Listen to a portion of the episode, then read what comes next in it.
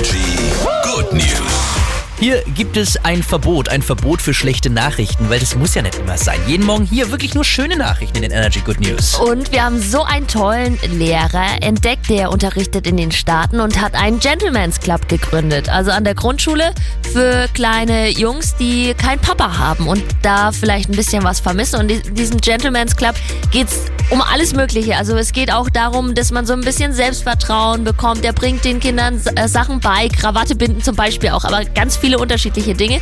Und vor allem, das ist wirklich so richtig Gentleman's Club, weil die haben alle kleine Fliegen an, vielleicht Ach, tragen süß. sie ein Jackett oder eine Krawatte. Und es sind alles gespendete Sachen, die auch der Lehrer für sie zur Verfügung stellt. Vielleicht könnte ich in diesem äh, Club auch mal für eine Schnupperstunde vorbeischauen, weil mit dem Krawattenbinden habe ich es ehrlich gesagt auch nicht so. Ist auch ein Scheiß. Vielleicht könnte, naja, so. Energy ist hier. Guten Morgen euch. Morgen.